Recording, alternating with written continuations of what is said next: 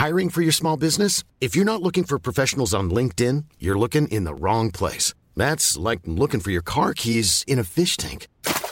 LinkedIn helps you hire professionals you can't find anywhere else, even those who aren't actively searching for a new job but might be open to the perfect role. In a given month, over 70% of LinkedIn users don't even visit other leading job sites. So start looking in the right place. With LinkedIn, you can hire professionals like a professional. Post your free job on linkedin.com slash people today. Épisode 4. Inventer l'avenir. En fait, j'ai tout de suite demandé quelles euh, étaient les solutions pour moi plus tard. Et donc, il y avait soit l'EHPAD, si on avait de la chance avec dérogation d'âge, soit euh, l'hôpital psychiatrique. Alors, ça a le mérite d'exister, hein. euh, mais euh, j'avais envie d'un avenir un peu plus sexy. Blandine Prévost, 46 ans, cofondatrice de l'association Amadiem. Moi, j'ai appris au début, on a rencontré euh, pas mal de personnes malades et euh, jeunes, et, euh, j'ai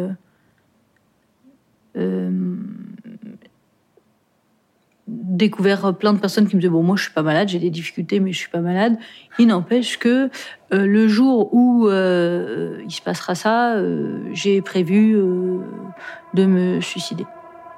Et donc j'ai appris plein de méthodes de, de, de, de, façon de se suicider, parce qu'effectivement les gens n'avaient pas envie de vivre euh,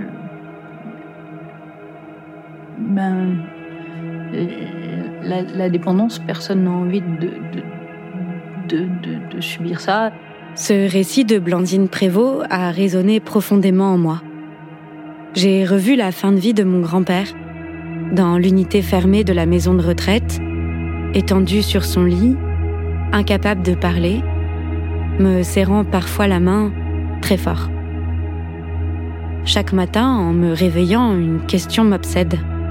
Comment préparer au mieux, avec ma mère, un bel avenir On n'a pas vraiment l'embarras du choix. En France, les établissements médicalisés dédiés aux personnes jeunes se comptent sur les doigts d'une main. Pour ce documentaire, je n'ai pas souhaité me rendre en EHPAD. Peut-être parce que c'est une réalité que j'ai trop bien connue, peut-être aussi parce que j'ai encore du mal à y associer le destin de ma mère. Mais avec les personnes que j'ai rencontrées, j'ai souvent évoqué ce que j'appelais pudiquement la suite. Assina et Frédéric Coutan, eux, ont choisi de prendre les devants. Là, on est dans la maison, mais bon. Alors, la maison, c'est agréable c'est agréable, mais ça va être dur à gérer quand la maladie va évoluer. Donc là, on a, on a acheté un appartement euh, avec un plan, euh, je dirais, spécifique Alzheimer, c'est-à-dire qu'il est assez carré. Du coup, c'est les plans que je vois là ou pas Oui, c'est ça. je, peux, je, peux, regarder euh, par... À quelques rues de leur maison familiale, Assina et Frédéric aménagent un nouveau lieu de vie. La salle de bain et les toilettes. Donc en fait, ici, il y, aura, il y a des lumières automatiques, ce qui fait que quand on se déplace dans l'appartement, les toilettes s'allument tout le temps. On sait qu'après, à terme, l'Alzheimer, il ne trouve plus les toilettes. C'est ça le, une grosse source de, de, problème. Donc là, en fait, automatiquement, on est guidé vers les, vers les toilettes. Euh, puis là, le, fait d'avoir euh, cet espace euh, est ouvert, là, il y a quand même un petit coin bureau avec une demi-cloison, mais ça permet que même si moi je veux travailler, dessiner, la personne qui est dans le salon vous voit automatiquement. Et ça crée quand même un petit espace pour que chacun soit un peu dans son intimité. Il faut qu'il y ait une fonction à un endroit. Ah ouais, vous avez bien bossé, quoi. Hein. Moi, c'est pas moi. je suis pour rien. Fred a bien bossé. Mais anticiper seul n'a rien d'une évidence. Surtout quand on se retrouve confronté au silence des médecins. Je trouve qu'il y a un souci dans, dans, l'affaire, enfin, pour notre cas du moins. Comment ça s'est fait je... J'ai franchement eu l'impression que le milieu médical ne voulait pas donner des, des, des réponses à, aux questions qu'on a tout de suite. Quand on demande l'évolution de la maladie, ils refusent absolument de donner aucun, mais aucune information sur l'évolution de la maladie. C'est-à-dire que euh, quand on va sur Internet, on se rend bien compte que c'est entre 8 et 15 ans, enfin, en moyenne. Quand vous demandez aux médecins, ils vous, disent mais rien. Ils vous disent pas si c'est un an, 5 ans, 10 ans, 20 ans. Il n'y a aucune réponse. C'est démerdez-vous. Et, euh, et puis voilà, quoi. Donc après, tout le monde va sur Internet et vous prenez tout dans la gueule sur Internet. Alors je sais pas enfin, à quoi c'est dû. Si c'est parce que d'habitude les, les patients sont plus âgés, c'est peut-être une, une réponse. Parce en qu'on est tout- des ovnis. Et euh, C'est-à-dire, on est On est des ovnis. euh, Je veux dire, à l'échelle de, de Rennes, euh, on est, on est, on est très peu, quoi. On est, je sais pas, qu'on on faudrait peut-être faire une stade de. des les- personnes jeunes. Ouais, les, les personnes jeunes. On est quoi On est quoi 10 Enfin, sur la région, les Et vous avez l'impression que les médecins ils pensent que vous êtes des ovnis? Non, c'est moi qui le pense. Parce que je, je me sens, je me sens comme un, comme un ovni par rapport à la maladie. Cette colère et ce désarroi de Frédéric et Assina Coutan face au manque d'informations et de solutions, je les comprends. J'en ai aussi fait l'expérience et j'ai vécu cette frustration de me sentir tellement désarmée. J'ai voulu savoir ce qu'il se passe du côté des médecins quand ils sont confrontés aux interrogations de leurs patients. Après, ce qui est la question de la fin de vie. Docteur euh, Stéphanie Bombois, neurologue à la Salpêtrière. Si on me pose la question, j'en parle, mais finalement, euh, c'est assez peu abordé, euh, on va dire un peu frontalement, quoi, euh, en consultation. Et si on vous pose la question, vous, vous dites quoi du coup? Je vais devancer certaines questions euh, euh, quand j'en sens, euh, je sens que c'est indispensable de- d'en parler. Mais sinon, c'est vrai qu'il y a certaines questions qui sont difficiles et j'attends que que, que, que, ça vienne dans la conversation. Mais quand ça vient dans la conversation, par contre, je dis les choses, euh, j'essaye de le dire le, plus naturellement possible et le plus euh, franchement possible. Pardon, c'est pas très gai, mais ça veut dire quoi décéder d'Alzheimer? Parce que dans la, je pense dans l'idée commune, on se dit ah, on va tout oublier, mais en quoi on peut en mourir? Alors, en fait, euh, oui, le, problème, c'est que euh, au cours de la maladie d'Alzheimer, on a une atteinte euh, du cerveau dans son ensemble. Et le cerveau, il, il gère pas que la mémoire, il gère aussi nos mouvements, euh, il gère euh, nos fonctions vitales. Et euh, avec la maladie, il y a des fonctions vitales qui vont donc ça, ça menuiser. Euh, les patients peuvent avoir moins faim, ne plus avoir envie de manger.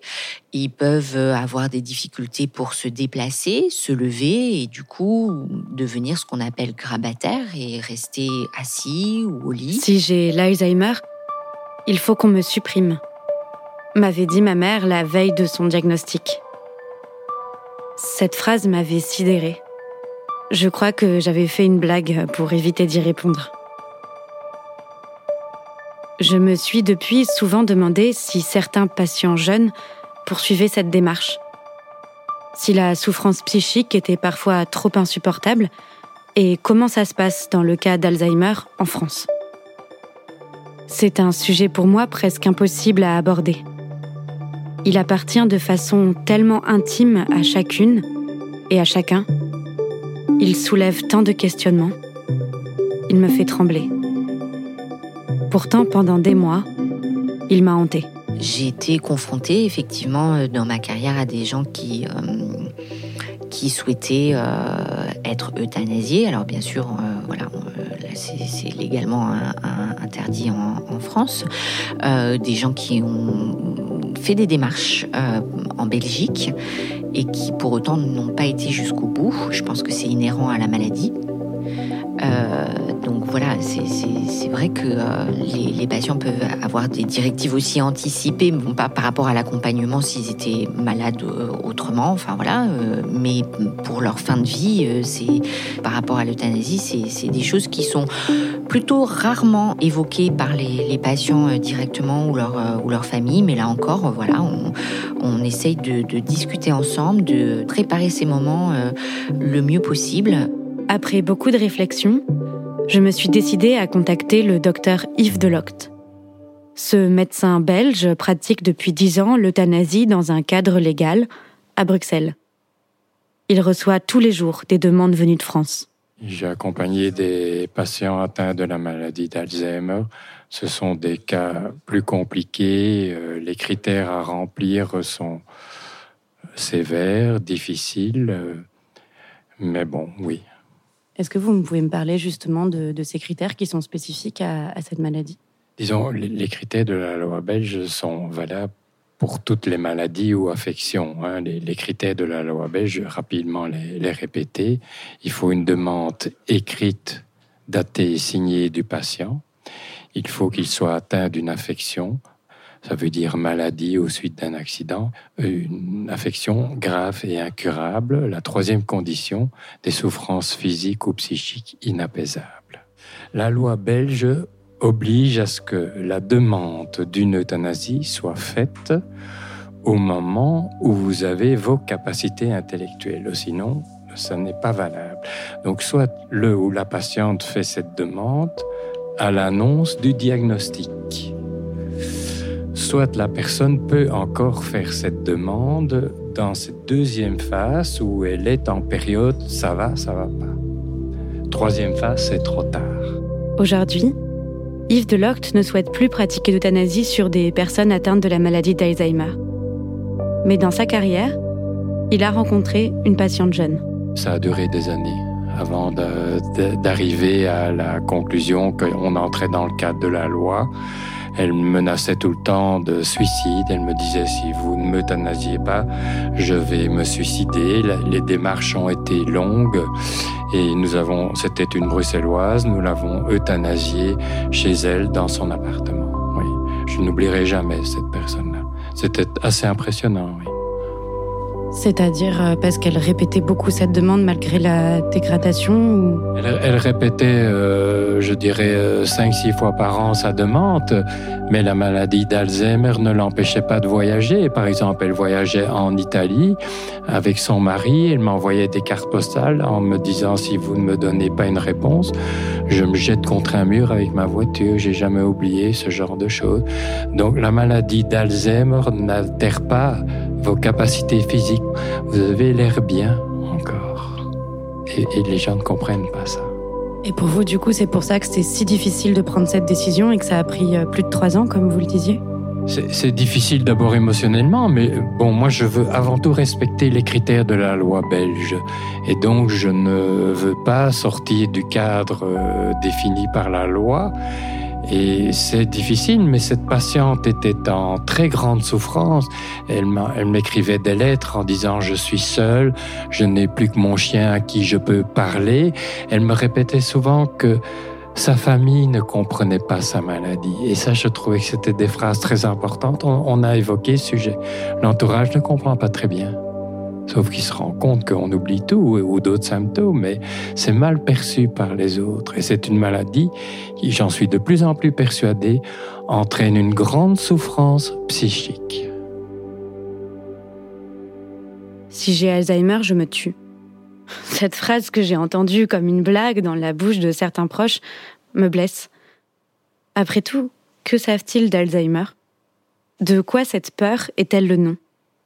En côtoyant de très près la maladie, je me dis que cette souffrance invisible face à l'oubli, cette peur de la dépendance et de la différence, sont aussi liées à l'intransigeance de la société dans laquelle nous vivons, à sa violence aussi.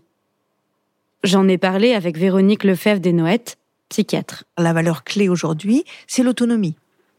Hein il faut être autonome. Autos nomos, se donner à soi-même sa propre loi. Et la dépendance, c'est vraiment quelque chose d'horrible. Hein, les, personnes en situation de handicap, qu'ils soient cognitifs, psychiques, euh, somatiques, euh, on ne veut pas les voir. La société, c'est une société liquide, c'est une société de l'accélération, c'est une société qui va vite, qui n'est pas faite pour les gens qui ont des difficultés. Or, c'est une utopie de penser qu'on ne peut pas dépendre. L'homme naît le plus vulnérable au monde puisqu'il naît nu.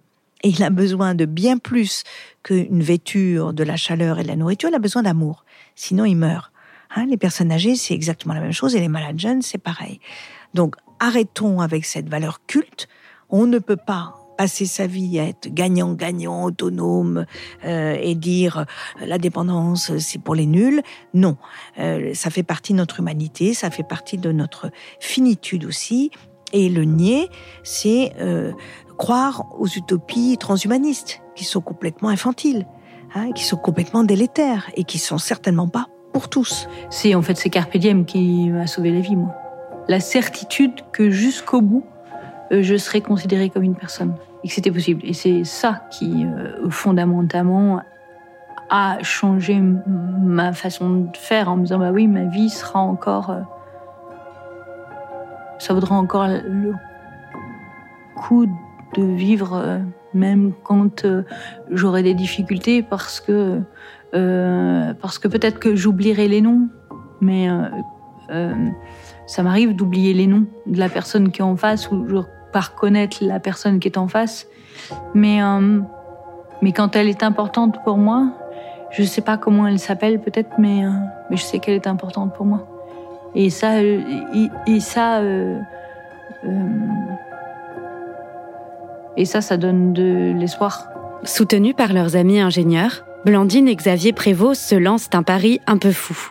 Créer une maison habitée par des personnes jeunes, à Crolles, dans la région grenobloise, avec un principe fondateur, que les personnes se sentent chez elles, que, contrairement aux établissements médicalisés, il n'y ait pas d'unité fermée ou de porte barrée par des digicodes, que les habitants et les habitantes soient libres d'aller et venir, à l'intérieur comme à l'extérieur des bâtiments.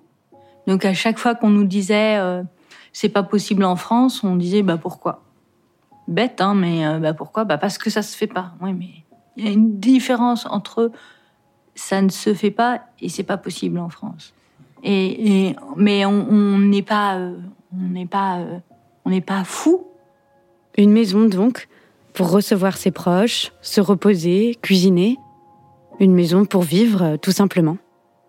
En février 2016, des habitants, et même quelques poules, ont emménagé dans les 27 chambres de la maison de Kroll, entourées de montagnes verdoyantes. Mais c'est euh, euh, magique euh, de voir euh, à quel point euh, l'approche, bah, ça fonctionne.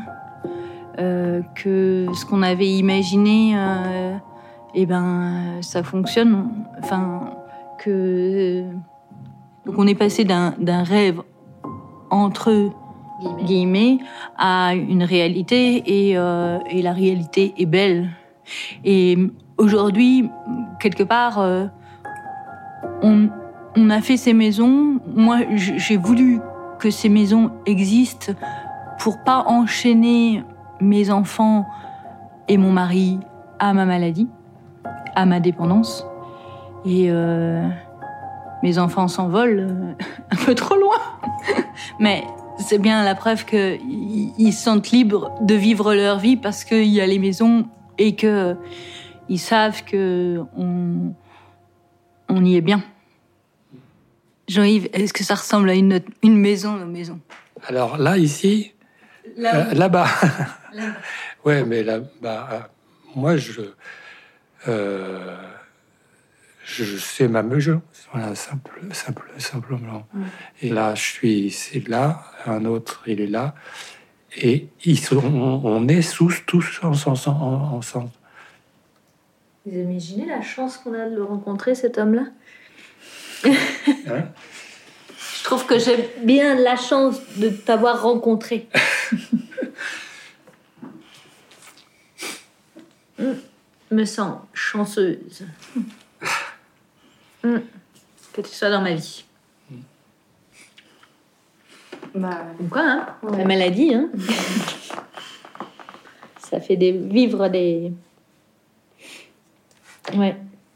Ça fait grandir. Cette rencontre avec Blandine Prévost, les habitants, les salariés de l'association Amadiem m'a donné beaucoup d'énergie.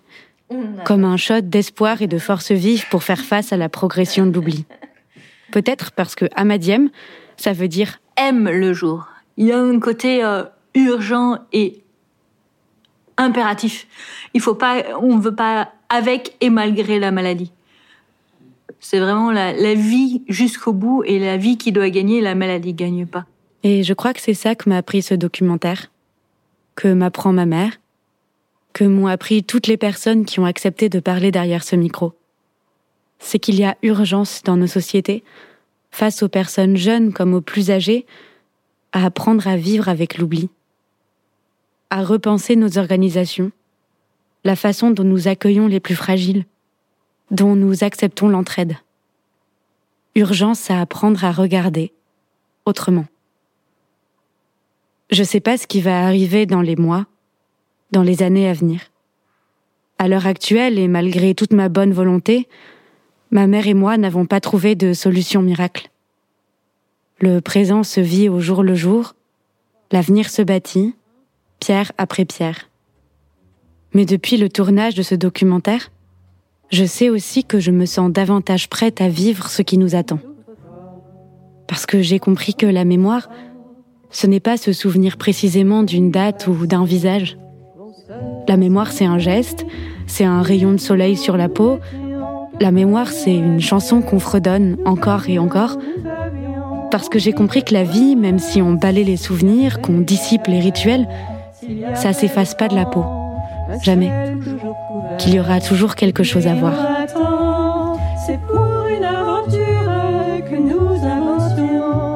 Plus la mer était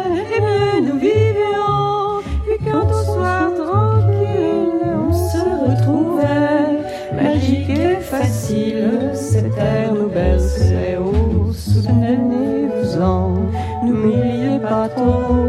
Je vais glisser nos vingt ans dans ces quelques mots. Croyez-vous, croyez-vous qu'on oublie son cœur? Avec vous, avec vous, j'ai compris le bonheur, nos rires, nos folies. Sur un fond de ciel, notre île était jolie, la mer était belle. Nous avions encore l'âge d'aimer pour de vrai, et de tous ces naufrages, nos cœurs se riaient. Mais Dieu, que c'est dommage, vous avez grandi, vous n'êtes plus sauvage que le samedi, mes amis d'autrefois.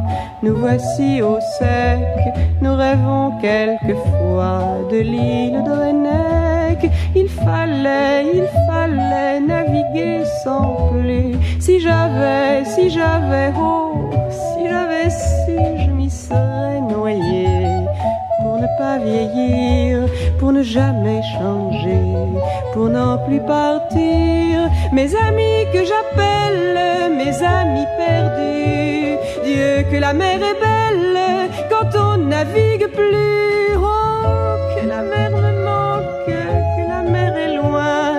La mer me flanque, un fameux coup de chien, les amis d'autrefois. S'ils entendent ça, les amis du passé vont se rappeler.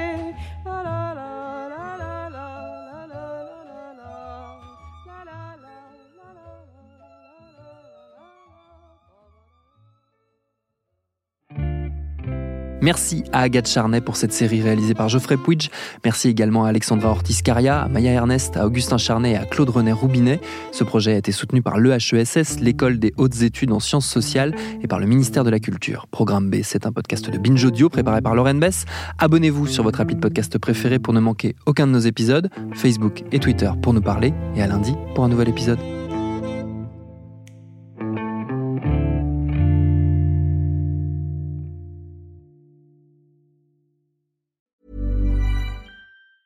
Planning for your next trip? Elevate your travel style with Quince. Quince has all the jet setting essentials you'll want for your next getaway, like European linen, premium luggage options, buttery soft Italian leather bags, and so much more. And it's all priced at 50 to 80% less than similar brands. Plus, Quince only works with factories that use safe and ethical manufacturing practices. Pack your bags with high-quality essentials you'll be wearing for vacations to come with Quince. Go to quince.com slash trip for free shipping and 365-day returns.